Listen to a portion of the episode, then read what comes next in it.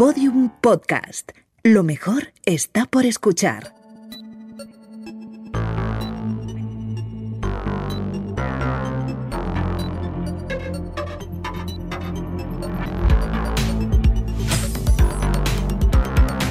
El ritmo de estrenos de ficción televisiva se ha recuperado este mes de mayo con una buena remesa de estrenos y también de regresos. Y hay de todo, hay desde comedias hasta thrillers, hasta una de las batallas en el periodismo deportivo radiofónico español de los años 90.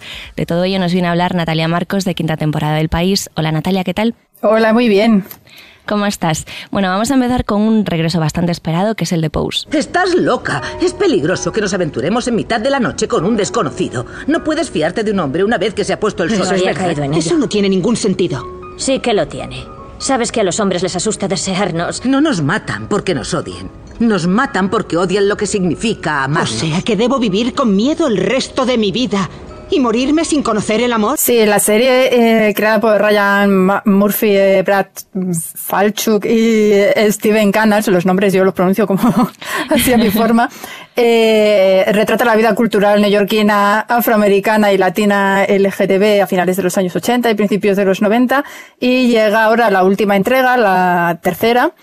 Eh, bueno, pues eh, para recorrer todo ese camino han usado mucha, eh, un- buenas dosis de, de optimismo, personajes bondadosos y, y así como mucho color y mucha alegría, a pesar de que cuentan dramas bastante chungos, ¿no? Porque estaba el, el SIDA que les golpeó con mucha fuerza, eh, todo eso se ve en la serie.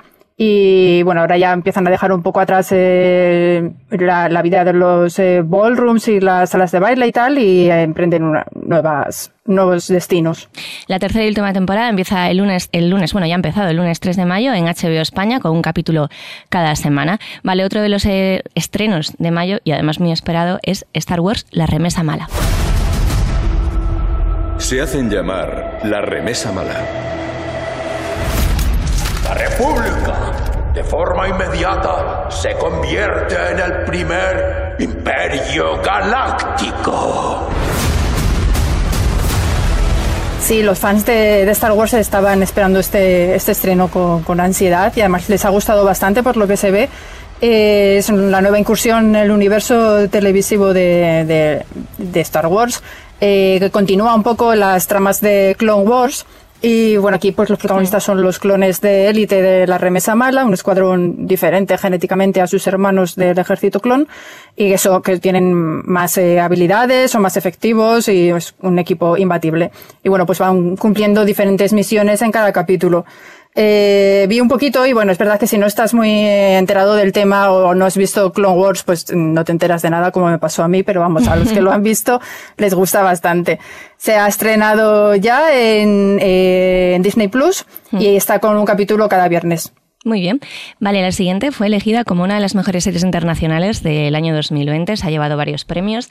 Es Una conspiración sueca. Escucha esto, George. Es una carta de cobro. Le debes dinero al gobierno y ahora quieren que se lo devuelvas. Sobre la recompensa de 50 millones de coronas suecas, ¿lo pagáis todo de golpe? Le he dado por investigar el asesinato de Olof Palme. ¿Dónde están los libros? Bueno, ese no es un autor de verdad. Ellos quieren que pienses que hay una respuesta simple a la pregunta ¿quién mató a Palme? Sí, es una comedia negra de origen sueco, que es un, un país en el que no lo asocias mucho con la comedia, ¿no? Porque es más thrillers y tal, lo que llega de, de televisión. Y sin embargo, pues eh, esta serie ha venido con muy buenas referencias y la serie está muy bien, es bastante entretenida. La trama sigue la historia de George Inglis, que es un inmigrante estadounidense en Suecia que está obsesionado con resolver el asesinato del primer ministro Olof Palme eh, para recibir una multimillonaria recompensa y poder pagar una deuda que tiene con Hacienda bastante bestia. Eh, bueno, el hombre es bastante desastre, se une con otros otros personajes que también son muy excéntricos para tratar de, de, de desentrañar el caso, un caso que llevaba veintitantos años sin resolver y ellos querían resolver, en fin. Eh, bueno, es una comedia conspiranoica que funciona mejor en la primera mitad que hacia el final, pero vamos, aún así son seis capítulos muy entretenidos, se pueden ver casi del tirón y está en filming ya. Muy bien, y también se ha estrenado ya la segunda temporada de una serie que hemos recomendado aquí mucho, que es Mythic Quest, que está ahora mismo la segunda temporada en Apple TV. Okay, new expansion. First job for the new partners. Clean slate, fresh start. Goodbye, Raven's Banquet. Hello, something else. Sí, también estaba con capítulos semanales, poquito a poco, para dosificarlo. Es una comedia que está ambientada en el equipo de desarrollo de un videojuego en línea. Y bueno, pues eh, tiene ahí lucha de, de, egos entre los responsables del videojuego. De hecho, ahora en la segunda temporada hay dos eh, cabezas creativas, entonces, claro, hay más, más peleas por ahí. Eh, es una serie muy divertida. Es así un poco estilo de Office, ¿no? Es como que Apple quiere su propio eh, de Office, su propia comedia de, ambientada en el lugar de trabajo. Y, y y más o menos sí que consigue un poco ese rollo, ¿no? Esa cosa de personajes eh, extravagantes y situaciones muy divertidas. A mí me gusta mucho, te sientes identificado con los personajes. Vale, y también se ha estrenado ya Movistar, si os gustan los trajes de época, que bueno, las, las series con trajes de época a mí es que me encantan todos. Pues la nueva, la nueva serie de los creadores de, de Downton Abbey, eh, Belgravia. Dear Lady Brockenhurst, could you find a moment when we might be alone.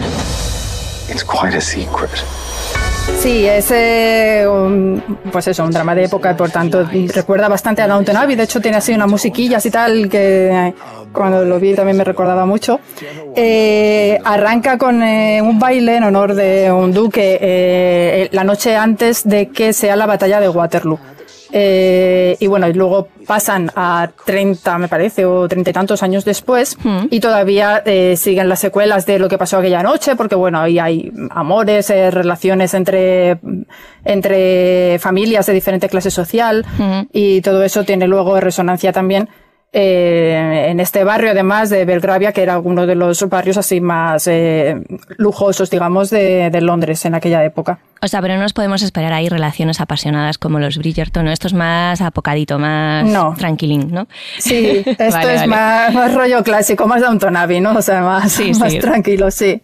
Vale, otro de los grandes estrenos de, de este mes, lo comentaba antes en la cabecera, es el que narra ese enfrentamiento a través de las ondas de, de José María García y José Ramón de la Morena. Se trata de la serie Reyes de la Noche.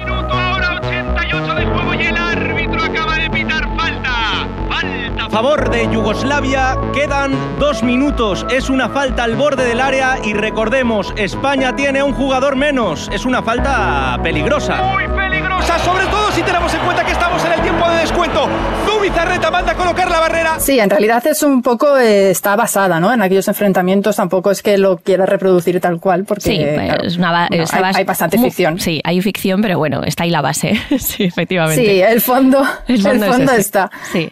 Y los protas son Javier Gutiérrez y Miki Esparvé, que interpretan a Paco el Cóndor y J. Montes, que son mm. los dos periodistas enfrentados. Eh, bueno, pues eso, pues es también un poco lucha de egos, ¿no? Y de, con un periodismo muy agresivo, con, que, que, bueno, también a ver qué, cuánto era de real esto, ¿no? Está en Movistar Plus, eh, puede ver con dos capítulos cada semana también, de media hora cada uno, porque son comedia, aunque hay bastante drama también, y, de hecho funciona casi mejor en el drama que en la comedia. A mí me ha gustado mucho por eso, porque te engancha mucho en, todo. El guion está muy bien, los actores sobre todo están muy bien, eh, merece la pena verla. Vale, también se ha estrenado otro de los grandes estrenos en Amazon Prime Video, que es la serie de Underground Railroad. Pero ¿a dónde van? los que huyen y no vuelven. Aquí solamente hay sufrimiento. Dolor y sufrimiento.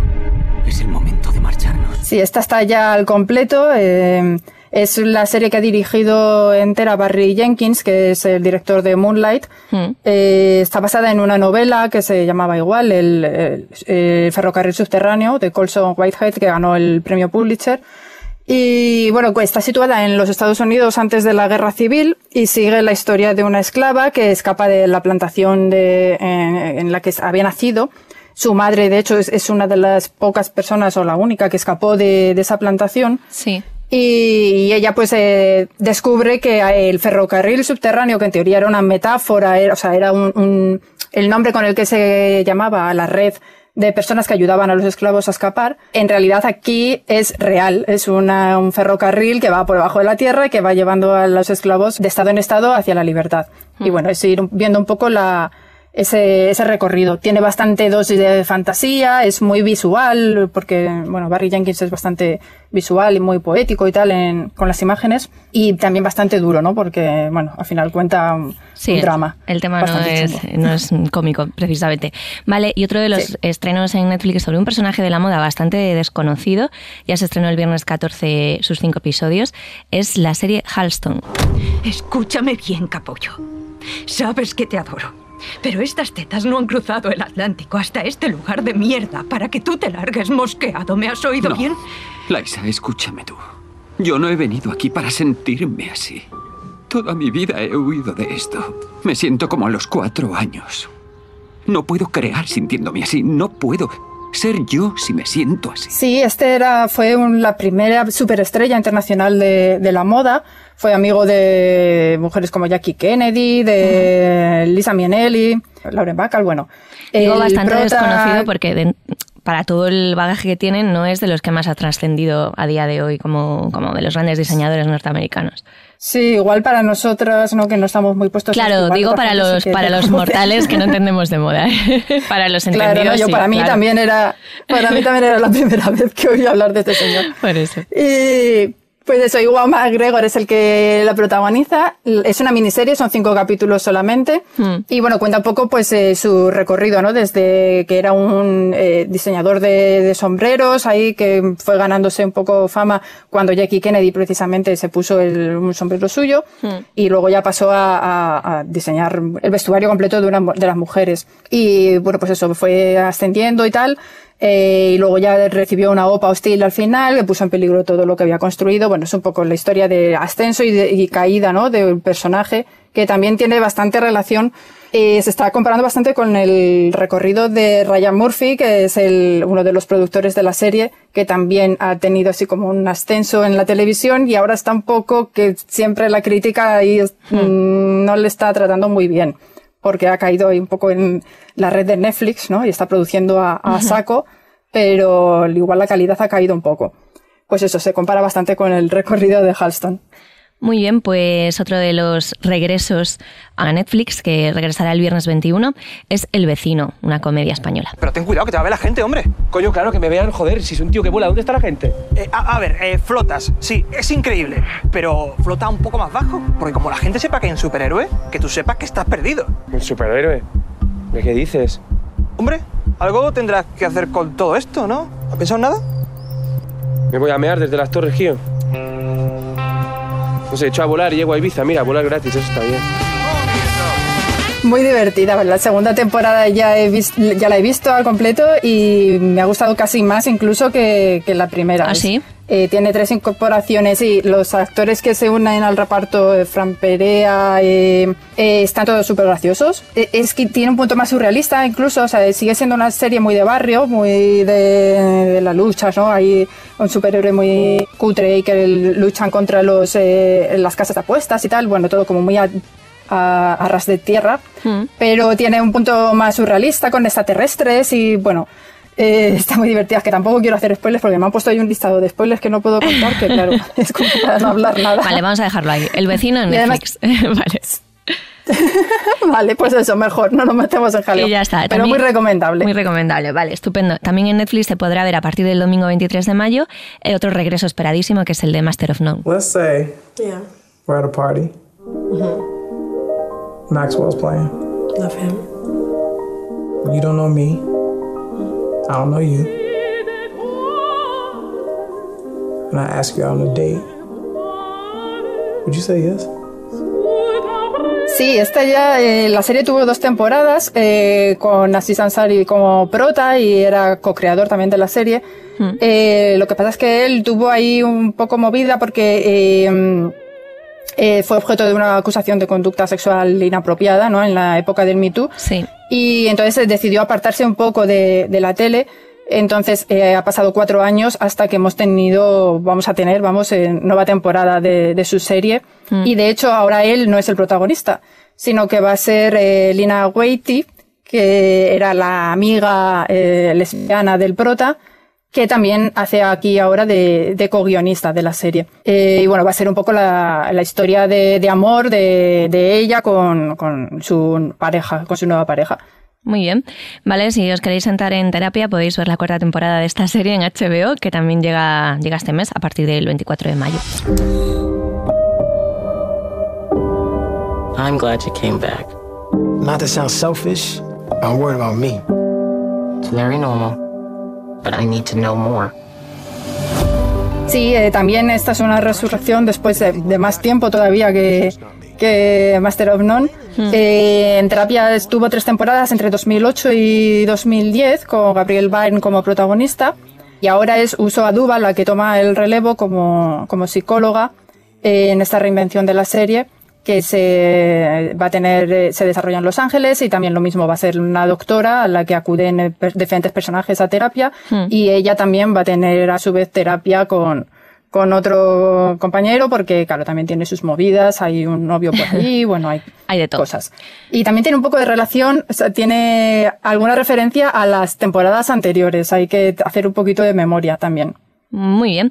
Vale, el día 28 de mayo llega a Netflix la última temporada de una de las comedias que más hemos recomendado aquí en, en tu podcast, que es El Método Kominsky. Today, to mourn the passing of my grandfather's meat body.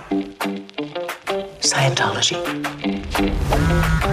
Hello, ex-wife. Hello, ex-husband. What's up? I think we might be planning a wedding. Sí, es esta serie con Alan Arkin y Michael Douglas de protagonistas. Ahora llega la última temporada, la tercera, sin Alan Arkin. De hecho, ya en los avances ya se ve que hacen que como que se ha muerto su personaje, o sea que ya se queda directamente solo Sandy, eh, que era ese personaje de Michael Douglas. Y claro, tiene que hacer frente pues eso, a la pérdida de su mejor amigo, a la vejez y además quiere volver al, al trabajo, que también pues claro, ahora ya tiene unos años más y le cuesta todo más. Además, su hija se va a casar con un hombre de su edad prácticamente. Bueno, eh, lo mismo que pasaba antes, ¿no? Es una comedia también con un pozo ahí de, de los cambios y eh, todo lo que supone el envejecer, ¿no? Pero desde el punto de vista del humor siempre. El viernes 28 de mayo también se estrena en Amazon Prime Video otra serie, bueno, de la que se habla bastante bien, ya veremos qué sale de ella, que es Parot.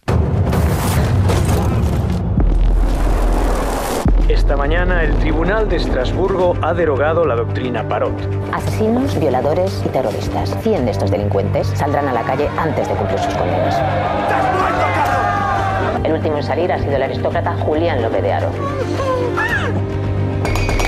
La ley es la ley, para lo bueno y para lo malo. ¿No te das cuenta que estoy viviendo la vida que tú quieres que lleven ahora que tengo que vivir? Necesito que, que me ayudes. Presenta ansiedad y trastorno de culpa. Depende por completo de mí.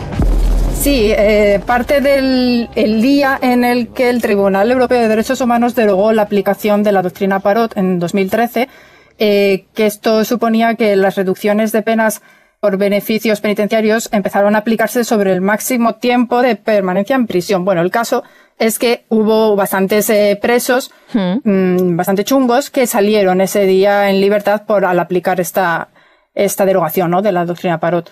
Este, la serie es un thriller que parte de ese momento con una policía, que es Adriana Ugarte, que tiene que investigar una serie de asesinatos que empiezan a ocurrir a eh, varios eh, excarcelados que aparecen muertos en la misma forma en la que fueron asesinadas sus víctimas. Y además ella pues tiene ahí su propio drama personal porque también fue víctima en el pasado de uno de esos eh, asesinos que ahora salen en libertad. Entonces, bueno, es un thriller bastante oscuro, una estética así fría. Eh, está bien, yo he visto el primer capítulo y sí que me ha enganchado para seguir. Muy bien. Pues Natalia Marcos, de Quinta Temporada del País, vaya remesa de series que hay en mayo, ¿eh? Por ver. La verdad es que hay de todo y, y hay algunas cosas bastante interesantes. Sí, sí, no nos vamos a aburrir. Tenemos aquí para mayo y para no, no. lo que viene. Sí, también para todo el verano. Pues nada, muchas gracias. Hablamos en 15 días, más o menos. Muy bien, hasta luego. Gracias. Bueno, pues hasta aquí el podcast de hoy, pero antes de marcharnos, trama. Veo que hay argumentos para series de todo tipo. La creatividad de los guionistas no, no, no, no, no mengua, mucho menos eh, con esta pandemia. Pero yo echo en falta argumentos más cercanos, ¿no? Menos elevados. Y se me había ocurrido una serie sobre esa persona que baja a tirar el vidrio al contenedor a las 2 de la madrugada. Eso hace que, personas en el vecindario se, se despierten, ¿no? Sobresaltadas. Pero quiero ir más allá, ¿no? Cuando esa gente recupera el sueño, es cuando aparece el camión de recogida de, de vidrio y, bueno, pues esa gente, pues, ¡pum!, se vuelve a llevar, ¿eh? Su sobresaltito. Son picos de tensión que tiene, ¿vale? La trama, para mantener ahí los, los han- han- cliff- cliffhangers, ¿no? Pero todavía podemos girar más cuando dices, oh, ya no va a pasar nada, ¿vale? Ya se van a dormir. suena el despertador porque tienen que levantarse para irse a trabajar. Con ojerazas, con... Bueno, no quiero desarrollar esto mucho más porque al fin y al cabo yo no soy guionista de serie, no, no quiero darles el trabajo mascado. En la redada podemos proponer cosas, pero tampoco vamos a dar el dinero ya ganado, ¿no? Venga, sí que queremos ver esas cabecitas creativas mm, funcionar un poco más. Un saludo de Lucía Taboada, Juan López y Juan Aranaz. Adiós. Todos los episodios y contenidos adicionales en laredada.com. Síguenos en Twitter arroba redada y facebook.com barra laredada podcast.